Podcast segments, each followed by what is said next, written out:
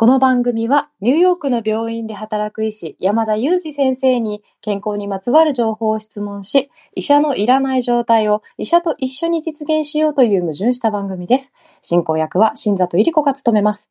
聞きたいテーマや質問は、ウェブマガジンミモレでの山田裕二先生の連載コーナーへお寄せください。感想は、ハッシュタグ医者のいらないラジオで、X でコメントいただければと思います。山田先生、本日もよろしくお願いいたします。お願いします。はい。あの、医者のいらないラジオは、現状維持は衰退だという信念のもとに様々なリニューアルを行っているわけなんですけれどもね、山田先生。そうですね。ちょっと現状維持は衰退だっていう言葉がややぼやを起こしてる気もするのであれなんですけど、まあそうですね。はい。ちょっと強かったですかね、言葉のちょっと。強めでしたよね。そうです。申し訳ございません。あの、ちょっとずつでも成長していきたいなというあの信念のもと、ちょっとラジオをね、少しずつバージョンアップできたらいいな、なんていうふうに考えておりまして、えーその流れの中で、今あの、プレミアムリスナーのあのメンバー様を大募集しております。えっ、と、1週間にですね、現在3回の配信をお届けしているんですけれども、3回のうち1回をプレミアム配信といたしまして、あの、普段はね、健康にまつわる情報を質問しているんですが、ポジティブになれるような内容、そんな秘訣を山田先生に聞いて、リスナーの皆様と一緒に前向きな毎日を、こう医者のいらない状態と一緒に前向きな毎日も実現していきたいなと思っておりまして、プレミアム配信を制作、そして公開中でございます。えーご興味ある方はぜひぜひプレミアムリスナー、このウェブからこう会員になっていただくととってもお得になりますので、チェックされてみてください。どうですか、山田先生。プレミアムの、あのー良さが伝わったでしょうかね、皆さんに。素晴らしかったと思いますよ。そう、そう 先生、あの、ちょっとプレミアム配信のプレミアムとか、ちょぴっとだけ噛んでしまうんですよね。そうなんですよ。ちょっとなので、なるべく言わないように避けてるんですよね。そうですよね。でも、本当にですね、私、あの、医者のいらないラジオ何百回とね、配信を、あの、お届けしている中で、山田先生がなんで、こう、たくさんの仕事を同時にできたり、いくつものわらじを履けるかとか、どういうふうな心持ちでトラブルとかピンチに対処してるかとか、やる気がないなっていう時はどうすればいいかなっていうことも、長々伺ってきたんですけれども、だんだんとそのポジティブさが移ったというお声もね、リスナーの皆様からたくさんいただくので、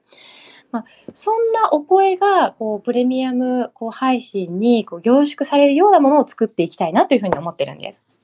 そうですね。ははいい。ちょっと、あれですね。はい。コンビニの話をしている場合じゃないですね。いやそういう、なんていうのかな、ちょっとこう、いつもちょ、ちょっとほら、検査のお話とかで、こう、すごい状態になる時あるじゃないですか、医者のいらないラジオ。そうですね。ちょっとすごい状態の時ありますよね。すごいところまで行く時あるじゃないですか。なので、そうやってコンビニで、あの、スイーツの食べ比べをしてみたりだとか、あの、医療のお話、皆様がすごくこう身近に感じる話題であるとか、たまに、あの、ね、ちょっと、すごいところまで行くような話題を取り扱ったり、プレミアムでは、あの、ポジティブになれるような内容を取り扱ったりして、よりね、パワーアップできたらな、というふうに思ってるんですよね。そうですね。はいじ。ゃあ、そのコンビニもありということで、次に帰国したらアイスクリームですかね。そうですね、アイスクリームいいなアイスクリームいいですね。どうしようかな。でもなんか、ちょっとその時に流行ってるものにもよりますけど、なんか、パンケーキとかもいいなとか一瞬ちょっと思ったりとか、なるほど。いいですね。ケーキでも、その、いいなとか、なんかそうじゃ、なんでも、なんか、いいものはいっぱいありますよ、日本だと。妄想は膨らみますね。そうですね。膨らんでしまいますが、妄想はちょっとまたプレミアムの方でもお届けするとして、今日はですね、なんと先生、あの、医者のいらないラジオの、あの、ミモレでの、こう、連載がですね、最終回を迎えることになったんですよ。そ、そんな、みたいな。そ、そんなっていう顔されてましたね。そうなんです。実に先生、これね、数にして75回も連載させていただいたんですよ。75回してたんですか？そうなんです。あのーまあ、私が担当を始めてからっていう、あの、カウントになってしまうんですけれども、1回目、オミクロン XE はなぜ生まれた？その特徴と名前の由来、4月14日、2022年公開からですね。75回目は、40歳を過ぎたら脳ドックを受けた方がいい？どんな時に受けるべき？というね、10月6日に配信している連載まで実に75本でございます。そうなんですね。結構な数ですね。しかも1年半続いてたんですね。そうなんですよ。あの、毎週毎週当たり前のようにルーティーンとして、このね、医者のいらないラジオのテーマの中から一つをミモレでお届けしているという生活が始まってから、実に75回お届けしてるんです。本当に。終わっちゃうんですね。びっくりですよね。長さもびっくりですし、まあ終わっちゃうのもちょっとビッグニュースですよね。そうですね。急に終わっちゃうんですね。なんで先生知らなかったみたいな感じで コメントしてるんですか？今聞かされたみたいな体でお届けしてみました。いやいや、でですね、その、あの、集大成としまして、この75回のあの、連載で、山田先生はいろんなテーマを取り扱ってくださいました。白内障のことも、ダイエットのことも、認知症のことも、難聴のことも、レカネバブのことも、もう、もう、もう数えきれないテーマを扱いましたが、そのテーマの中でもやっぱり山田先生が一貫してお伝えしたいことっていうのは根底にま共通点があったような気がするんですよね。ですかね。うん。え、そう、そう。ちょっと先生今日はしごとか外しがちじゃないですか、なんか。ちょっとなんか外から、あの、ガヤを入れるみたいな役割に徹してみてますけど。共通点があるんですよ、っていうことで。なるほど。そうなんです。で、私の中ではそうじゃないかなというふうに考えておりまして、まあ、今日はそんな共通点、はいをですね、ちょっと思い返して、こんな連載やったよね、この時もこうだったよねというお話ができたらいいなというふうに思っているんです。そうですね。まあそもそも、このミモレの記事が終わるとなるとですね。はい、はい。なんかこういろんなこう憶測が出そうですよね。あなんか私がミモレと喧嘩したんじゃないかとかですね。なんかこう、やっぱり記事が不人気すぎて、ボツになったんじゃないかとかですね。いろんな憶測が出そうだなと思ったんですけど、はい、まあ、全然そういうことじゃないんですよね。そうですね。あの、私がミモレと喧嘩したわけでもないですもんね。でもないですよね。はい、はい。まあもう、なんていうかあれですよね。これも一つ、なんていうかまあ、医者のいらないラジオをさらに飛躍させるためのステップと捉えていますし、まあ、あとはまあこれもここで本当にもうそれが起こると言っていいのかわからないですけど、はい。あの、ミモレさんでまた別の形で、はい。私の連載もスタートするとかしないとか、とかっていうようなお話もありますので、まあそれを聞いていただくと、あ、喧嘩したわけでもなければ、みたいなところをご理解いただけるのかなと思うんですけど、そうですね。まあ一つの区切りとして、まあこの記事、連載っていう形は終えるということですよね。そうなんですよ。先生、思い返してみればですよ、最初の方、本当にコロナの話題だったり、ワクチンの話題が多かったりとか、あとは芸能人の方、ハリウッドセレブの方の病気に紐づけて連載したりとか、という風にスタートしましたけども、結構どんどんこう難しくなっていったりとか、かなりこうコアな話題も取り扱うようになってきましたよね。そうですね。はい。まあ本当にいろんな話題を取り扱いましたよね。うん。あの、健康のためのベストな運動習慣も教えていただきましたし、でもやっぱり私は、なんだろうな、普通の記事を読んでいた時には知り得なかったような情報が、やっぱりこの医者のいらのいらないラジオによって得られたような気がして、その中の一つに、え、ランダム化比較試験って何だろうっていうのがありました。ああ、まあ確かに時々出てきますもんね、そのコメント。そうなんですよ。あの、でも、山田先生がおっしゃることで、こう、ちゃんとした比較をしないと、完璧に効果があるっていうことは実証できないんだよって、すごく優しく平たく言うとそういうお話の中で結構この試験の名前出てきたなっていう印象なんですけれども。そうですね。はい。うん、まあこういう言葉を、まあ別に完璧に知っていなくてもいいと思うんですけど、やっぱりちょっとそのエッセンスを知っておくっていうのは大事なのかなと思っていて、うん、そのよく私たち医療の世界では social determinant of health っていう言葉を使ったりするんですけど、social determinant of health なんですけど、うん、まあその健康を規定する社会的な要因みたいなことですね。で、例えばなんですけど、まあ自分の食習慣、食生活だったり、運動習慣だったり、自分のこう、なんていうんですかね、日常ですね。その日常がですね、結果的にこう将来の自分の健康を規定してるみたいなことが、まあ、起こり続けてるわけですね。自分のこう日々の選択とか習慣っていうのは最終的に自分の健康に返ってくるものなんですけど、これがですね、まあ、この今のこう情報が溢れる時代には、その医療情報をどう選ぶかとか、どんな情報を取りがちなのかっていう習慣とか選択も自分の健康をあの大きく規定する要因になってきたんじゃないかなと思っていて、実は、まあ本当になんていうか、流し読みして見ている、なん、なんですかね、ヤフーニュースさんとか、もう私のニュースピックスさんを使っている方もいるかもしれないですけど、ニュースピックスでなんとなく記事を読み進めているかもしれないんですけど、その記事の選び方とか情報の取り方が、場合によってその自分の健康を規定し続けている可能性がある。あるいはその可能性が高いんですよね。で、そうなってくると、まあ、意外とその情報の取り方とか、情報の理解の仕方って大事になってきて、こういう時代だからこそ、その健康情報をどう取るかみたいなことって、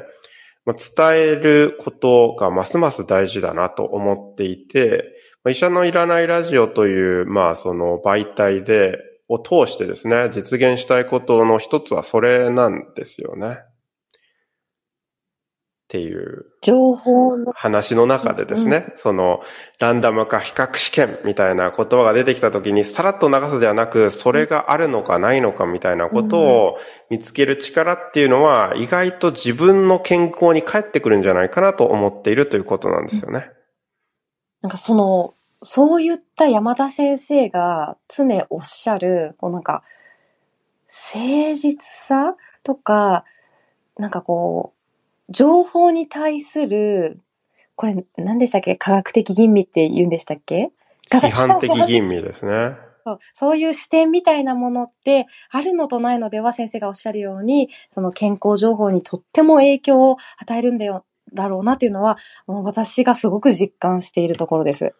そうですね。で、やっぱり、そのすごく専門的な、その知識や経験も必要になるので、まあその、そこまではやっぱりなかなか到達するのは難しいとは思うんですけれど、ただこう、なんですかね、すごく衝撃的なニュースが来た時に、本当かなとこう立ち止まる視点とかですね。こういうことっていうのはそんなに難しくなく、あの、受け入れられることなんじゃないかなと思うんですね。一方で、難しいなと思うのは、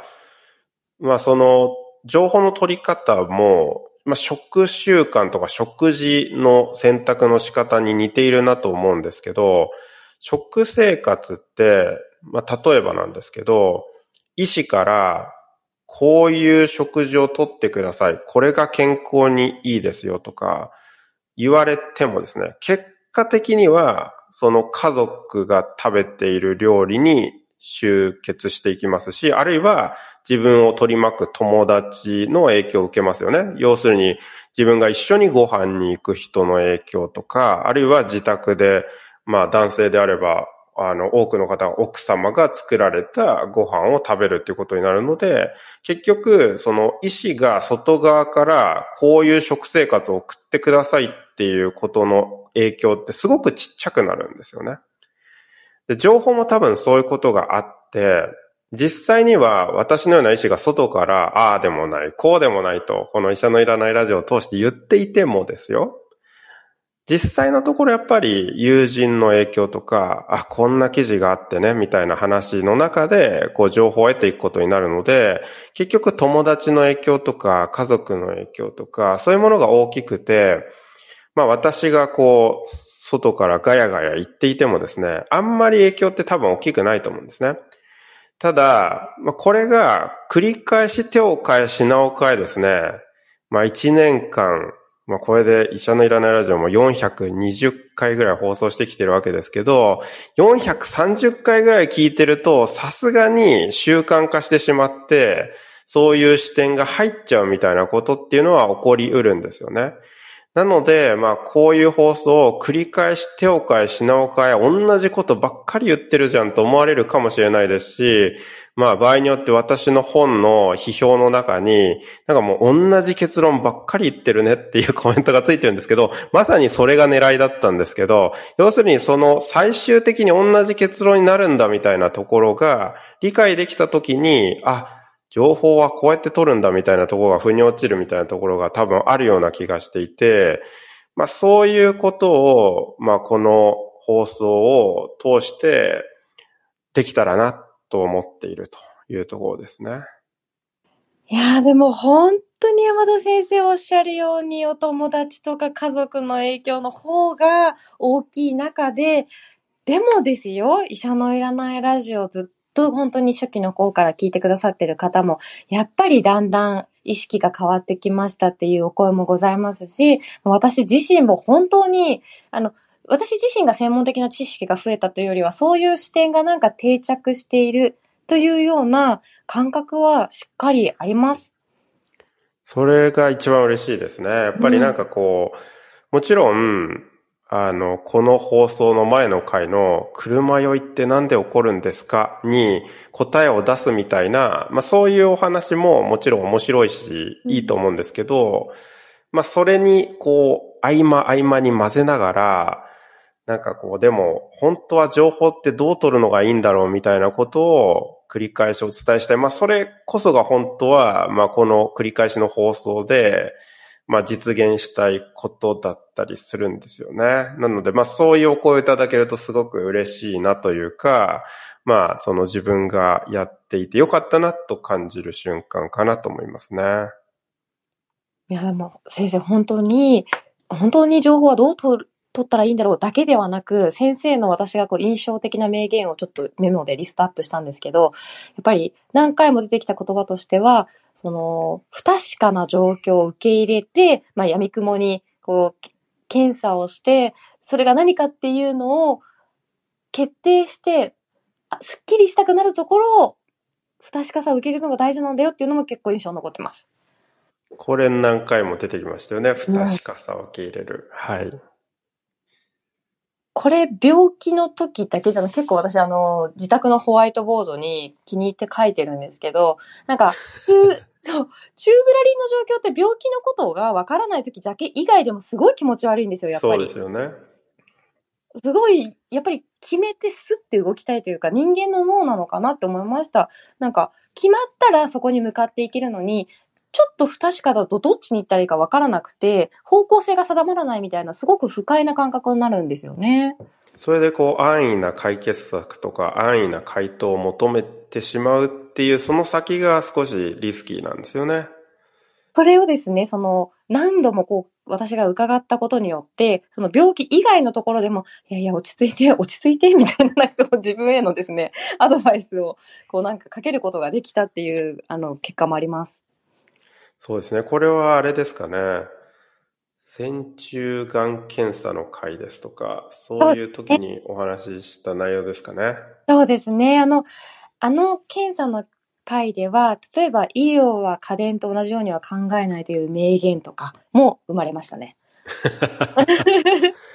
そうですね。ちょっと家電思考は捨てようみたいなのは大事ですよね。あの、ほら、家電は新しくって、あの、スペックが、新しいものがどんどんついたものを買ってもそんなにリスクはないけれども、まあ、がん検診であったりとか、命に関わるものは同じように考えてはいけないよっていう説明が、その、すごく難しい説明、そのリスクの説明の後に付け足されたことによって、すごく理解できたんですよ。そうですね。本当におっしゃる通りで、うん、こう、医療は、新しいものがスペックが高いとは限らないっていうことですよね。いや、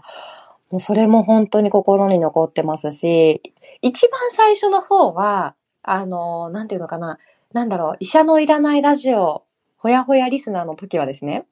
リスクとベネフィットの天秤を考えるっていうのに、一番最初はそのことを頭に入れるのに、こう、力を入れてましたね。そうですね。まあ、それも確かによく強調していることで、なんか、やっぱりこういろんなニュースを拝見する立場に、実際こう、こうニュースビックスさんですとか、テレビのコメンテーターなんかをやらせていただいて、そういう立場にあるんですけども、どうしてもですね、こう、ニュースとか報道は一方に傾きやすいんですよね。何か新発見があると、こんなに素晴らしいものができましたよっていう報道になって、それを見るとやっぱり、あ、そんなに優れているのかって捉えちゃうんですけど、必ず両面があるので、まあ、コメントを出すときには逆側をあえて書くようにしていて、あの、なんかひねくれてるなと思われてしまうこともあるんですけども、それは、まあ、両方あるんだよっていうことをやっぱり示したいっていうことで、うん、まあ、この放送でも、なるべくその両側を出すっていうようにはしていますよね。その上で、どっちに天秤が傾くかという、まあ、結論が最終的に、これは治療を取った方がいいとか、これは予防接種を受けた方がいいとか、逆に、まあ、こうした治療はあまり進められないとか、こういう検査は受けられないとか、あの、まあ、よくそういうお話をすると、じゃあリスクはどうなんだとか、逆側はどうなんだっていう話はあるんですけど、絶対両側あるんですけど、その重み付けができるはずなんですよね。で、どっちかに盲目になってしまうと、なんかそ、そればっかりになってしまって、なんかせっかく天秤が逆側に傾いてるのに、なんか間違って逆方向に進んでしまうみたいなことがあるんですけど、絶対両側あるんだっていう視点を欠かさないようにしたいですよね。いや、もう先生今おっしゃってくださったその重み付けの解説も丁寧にしてくださったじゃないですか。どうやってやるのかとか、どうやって考えたらいいのかっていうそのステップを最初から説明してくださってるので、あ、そのパッとリスクとベネフィットの天秤を考えるって言われただけじゃ多分、あ、それが大事だってことはわかるけど、じゃあどうやってっていうことが再現性がないと思うんですけど、やっぱりこうやって考えるんだよっていうのを、でいろんなケースで説明してくださったので、皆さんのこう頭の中に、その例とその大事な文章とともに入ったのかなと思ってますよ。そうなっていればもう、記者がいらないですよね。もうこのラジオは、新里さんのみで進行されるラジオになっていくわけですね。全く意味がわからないラジオですよね。いやいやいや、それがこのタイトルですもん。医者のいらないラジオですもん。つまり、私がいる限りこのタイトルは実現できないっていうことですからね。でも本当にね、あの今コメントたくさんいただいてるんですけれども、あの先生の解説を聞いてハッとなります。なのに、次に新しい情報が出た時にはまたハッと忘れそうになるんですよねっていうコメントいただいてるので、ずっと必要なんですよね。これあれですね。はい。これ、ミモレの記事が最終回という話ですけど、はい、もし仮に医者のいらないラジオの最終回があるとしたら、最終回は私はいないんでしょうね。ええー、そ、そう。すごい儚い終わり方ですけど、なんかこう、この医者のいらないラジオの最終回は私がいなくて、あ、本当の意味で医者のいらない状態になりましたで終わるのかなと思いました。でも先生、それってよく考えたら、まあ、その、一般人である私とかリスナーの皆様が、山田イズム凄も山田イズムを全部脳にインストールしきった状態ってことじゃないですか？そうですね。そうなった時に医者がいらなくなったということで私が消えるということですね。あでも先生、ちょ、ちょぴっと、多分いらないってことはならないと思うんですけど、ちょぴっと方向性見えました。プレミアム配信とか医者のいらないラジオの、あの、方向性が今ちょっとプって固まりますね。山田イズムの継承なんですよ、やっぱりこれって。まあ山田イズムではいけないんですけど、まあでも、正しい情報の取り方とかですね。はい、まあそういうところが、まあ特にこれからを生きる上で、はい、まあ、そして自分の健康に帰ってくるんだっていう意識が、まあ大事ですよね。いや、本当にそうなんですよ。健康ももちろんなんですけれども、健康だけじゃなく人生の様々な悩ましい局面においての考え方という点においても、かなり展開的に使用できるんですよ、先生の思考方法って。確かに健康に限った話ではないですよね。はい、なんかかなりこうメリットがあるというか、あの、私はすごく聞いてて勉強になって自分の人生にプラスのこうなんか作用をもたらしてくれてるなっていうのはすごく思ってます。あ、もうコメントに難しいこといつも言いますよね。本当にすいません。じゃあリスナーの皆さんに話しかけようかなっていう。消えたらダメですっていただいてますよ。あ、ありがとうございます。いや、なんとなくこう、儚い最終回を準備しておくみたいな、こう、あれですよ。ちょっと私あんまりアニメ詳しくないんですけど、ドラえもん的な発想ですよ。あれ違います？ドラえもんってなんか、そういう儚い最後なんじゃ、違いますか？ハッピーエンドですか？え、なんかまだ終わってなくないですか？あ、終わってないんですか？まだすいません。あの、放映 よく知らないのに話してしまいました。すいませんでした。知らないアニメ業界のなんかエピソード引用しようとしちゃいましたね。はーい。あ、モンブランを食べ比べて医者じゃない人生に切り替えて、パティシエ目指しますってなってる最終回希望。これは面白い最終回になりそうですね。そうですね。んモンブランを食べ比べてパティシエを目指しますか？まあ、あるかもしれないですね。先生が、あの、今のこの感じで、わらじをたくさんはい履かれて、もう極めに極めに極めて、ある日突然もうやりきったってなるかもしれませんもんね。そうですね。まあ、突き詰めると、医療って下流の下流の仕事なので、より上流に出たいっていう話になると、結局コミュニティ作りとか、そういう話になるわけじゃないですか。コミュニティ作りってどうやってするんだろうって想像すると、例えば地域のコミュニティを作るって、意外とこうカフェって重要な役割を果たしてるんじゃないかなと思っていて、あ、ってことはカフェ店員、スイーツを作る、モンブラン作るみたいなことって、起こり得ないですね。得ないですけど、なんか、まあ今の展開で起こらなくもないかなとちょっと想像したんですけど、やっぱりちょっとモンブランは作れないですね。そうですね。でも、あの、本当に今先生、下流って、あの、下流の問題とおっしゃいましたけど、問題の上流下流っていうこのね、概念もね、勉強になったのを付け加えるのを忘れましたね。やりますね。なんか止まらないですね、やっぱり、あの、振り返ると。そうですね。うんまあ、そういうところがですね、こう、まあ私たちのこの放送はまだまだまだまだまだまだ続いていくわけですけれども、まあその75回の記事を通して、文字ベースでも伝わっていればいいなと思いましたけどね。そして、この記事たちですね、75回分なんですけど、これすごいんですよ。何がすごいかって、医療と全くかけ離れたところで生きてこられた 新雑さんが主に書かれてるんですよ。まあもちろん私も見ていますし、私がこう書き直させていただくところもあるんですけども、これ基本新雑さんが書かれてるんですよ。すご、すごいと思いませんか？すごいですよね。私はそのまま受け取ります。本当にありがとうございます。山田先生のおかげでですね、本当に私、あの、実際は違うんですけれども、とってもね、知的になったなって思う、思い込むことができました。いや、これ、本当にちょっと凄さを一つだけここでお話ししたいんですけど、私放送会で例えば得意度の説明をしなかったんですけど、このミモレの記事には得意度の説明が書いてあるんですよ。なんでだと思いますか？これ、新里さんが自分で、ご自分で勉強されて、それを分かりやすく解説した形で文字に起こしてるので、これ実はただの文字起こしじゃないんですよ。新里さんが勉強されて必要だと思われた情報を追加されて、その上で感度はこういうもので得意度はこういうものですっていう文章が生まれていて、放送を逆にこう聞き直していただくと、私得意度の説明全くしてないんですよね。っていう凄さが実はあって、そういう味わいができる記事たちだったので、本当にお別れが寂しいんですけどね。あもう本当にですね、あの、